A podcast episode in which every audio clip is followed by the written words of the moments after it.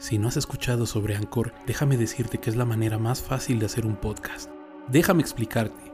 Es gratis. Tiene herramientas que permiten personalizar tus grabaciones y editar tu podcast desde tu teléfono o computadora. Anchor va a distribuir tu podcast por ti. Así podrá ser escuchado en Spotify, Apple Podcast y muchos más. Puedes hacer dinero con tu podcast sin un mínimo de seguidores o escuchantes. Es todo lo que necesitas para hacer un podcast en un solo lugar. ¿Qué esperas? Descárgate la aplicación de Anchor o dirígete a anchor.fm y comienza tu podcast.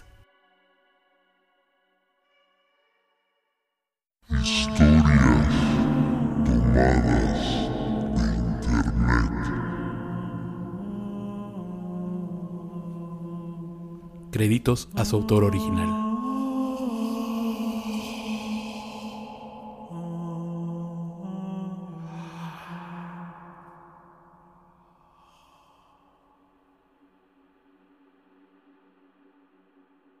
Mi hijo me despertó alrededor de las 3 de la mañana. Papi, ¿Qué pasó, Lucas? Le contesté medio despierto.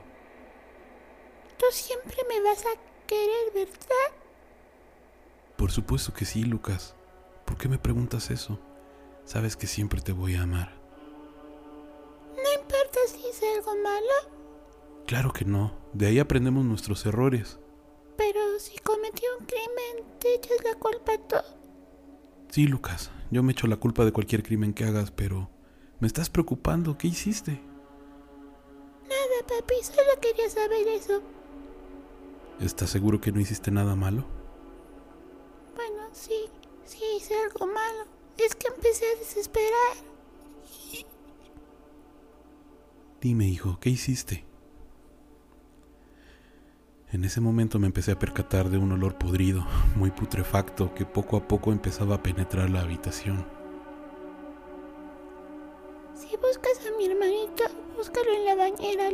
De matar porque no dejaba de renegar y lo mandé a jugar con sus barquitos. En eso aproveché y lo ahogué. Hubieras visto su carita cambiando de color y mientras luchaba con sus pequeñas fuerzas, me miró a los ojos y con el poco tiempo que le quedaba me alcanzó a decir, hermanito, ¿qué haces? Y lo apreté más del cuello asfixiándolo por completo. En ese momento un escalofrío lentamente bajó en mi espalda. Sentí unas ganas de gritar y salir corriendo a buscar a mi hijo, pero noté algo raro en Lucas. Su cara lentamente cambiaba entre más me contaba lo que había hecho. Algo me decía que tenía que seguirle la corriente. Descuida, Lucas, le dije mientras me acercaba a él. Entiendo tu desespero, tu hermanito era muy vago, pero bueno, no te preocupes. Está bien, él está en un mejor lugar ahora. Deja voy a ver a tu hermanito para ver cómo quedó, ¿ok? ¿En serio no estás enojado, papá? Claro que no, mijo. No te preocupes, tú descuida. Cuando estaba a punto de salir de la recámara para buscar a mi niño, me dijo Lucas. ¿Papá? ¿Qué pasó? ¿A dónde vas? Te dije que voy a ver a tu hermanito. Papá, si te preguntas por mi mamá, también la maté. En ese momento ella pasaba junto al baño y me vio ahogando a mi hermano. Y me quitó para sacarlo de la bañera. Noté que al lado mío había unas tijeras y en cuanto se agachó, me le lancé al cuello y se las encajé. Hubieras visto su cara, su miserable mirada en agonía pidiendo por su vida. Esa estúpida me manchó la camisa de sangre. Era mi favorita. Él me dijo que la camisa estaba manchada de sangre, pero la que tenía puesta no tenía ninguna gota encima. Lucas, ¿cuándo hiciste eso?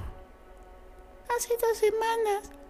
Tú, al ver lo que hice, quisiste salir corriendo, pero te caíste golpeando tu cabeza con la mesa del pasillo y desde entonces quedaste inconsciente. Llevas durmiendo dos semanas.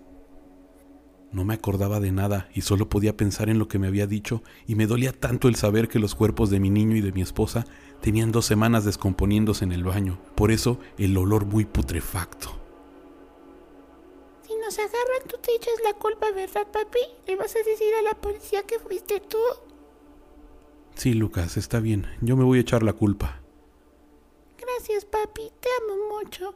¿Me das un abrazo enorme, por favor? Claro que sí, mijo. También te amo. En eso me acerqué para darle un abrazo y en cuanto lo abracé, sentí una puñalada por mi espalda. Sentía cómo lentamente destrozaba mi espina dorsal, los huesos siendo machacados por esa navaja tan afilada y grande. Perdona, papá, te amo mucho, pero no te tengo confianza. En eso desperté gracias a un olor muy putrefacto como el del sueño. Y al abrir los ojos, miré el reloj y marcaba las 3 de la mañana.